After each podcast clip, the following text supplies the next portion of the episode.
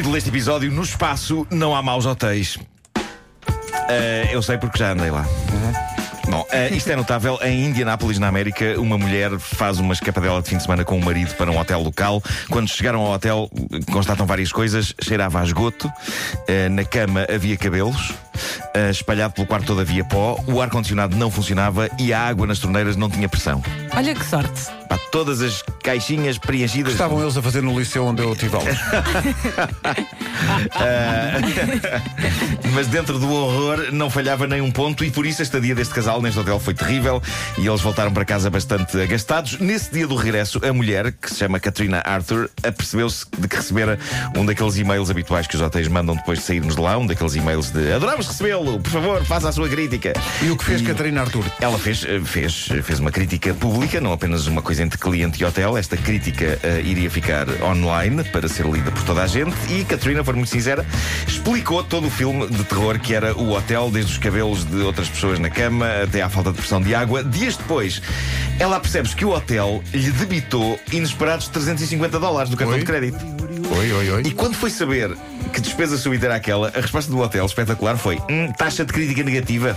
Taxa de crítica negativa. Epá, isso é incrível. Eu acho isto chapada. mágico. Eu acho isto mágico. Eu fico sempre fascinado por maldade descarada. Quase tenho mais respeito por maldade descarada que por maldade encapotada. A transparência desta sacanice. Ah, tiveste uma estadia horrível, a nossa espelunca infecta e ainda foste dizer mal para a internet. Passa cá, para cá mais de 350 dólares. E não Gosto, só isto, gosto do como... eufemismo do nome. Taxa, taxa Sim, de sim, sim. crítica negativa. Sim, sim, sim. Ah, e ela ainda recebeu uma carta do advogado do hotel com uma ameaça de processo caso ela não apagasse a crítica ah, que deixou na internet. Epá, a vilania disto é incrível. Isto é épico. A senhora ficou tão assustada que de facto apagou a crítica, só que agora ela vai tentar processar o hotel. Olha, em que zona da Coreia do Norte é que é isso mesmo? Exato. Exato. Ah, por, por bizarro que pareça, o hotel tinha de facto uma linha na sua relação contratual com os clientes que dizia: em caso de crítica negativa, o cliente terá de pagar 350 dólares. Estava previsto, havia uma linha. ah, Letras muito pequeninas. Agora, e- eles conseguiram que isto fosse legal. Onde o hotel falhou, e é aqui que a senhora vai pegar no tribunal, foi no- no- na falta de lhe dizerem: eh, olha, depois fizer uma crítica negativa ao nosso hotel, vamos ter de lhe cobrar 350 dólares. Eh, ela, ela- basicamente, ela não, não os vai processar por, por eles lhe terem sacado 350 dólares por uma crítica negativa.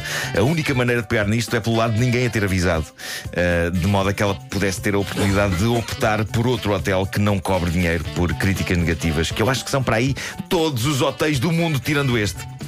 Isto é absolutamente Eu até arrebatador. estava calma e agora até me enervei. Isto enerva uma pessoa, enerva.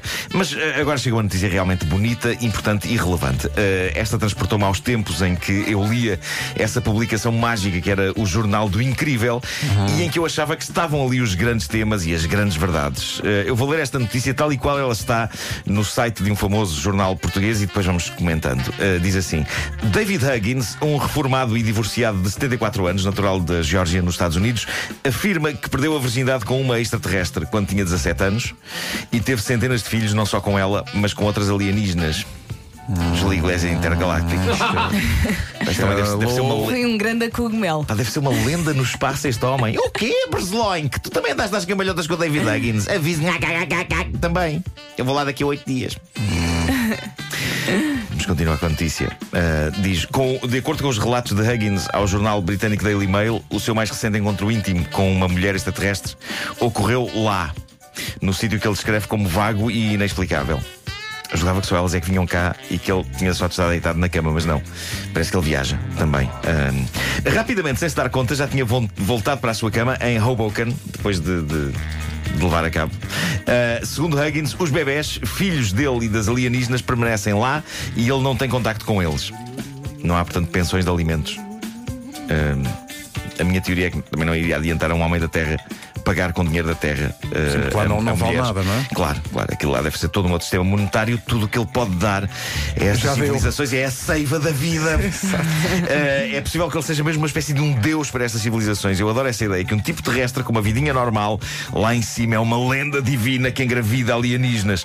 A conversa com Huggins está num documentário que parece que é muito giro sobre pessoas que afirmam ter tido experiências românticas e sexuais com extraterrestres. Uhum. Eu tenho de ver isto. Chama-se Love and Saucers Amor e Discos Voadores. E agora lembrei-me da macaca de ontem. Ah, exa- epá, eu não parei o dia todo de rever esse vídeo. Ah, este homem fala da perda de virgindade com uma extraterrestre como tendo sido doloroso para ele. Ah, Portanto, suponho que envolva metodologias diferentes em relação à maneira como uma coisa se faz entre homens e mulheres da Terra. Não é? ou então é um alien tipo da, saga dos filmes Alien. Pode ser Pois, se calhar, desagradável, não é? com uns pigões e umas coisas pois, pois, que pois.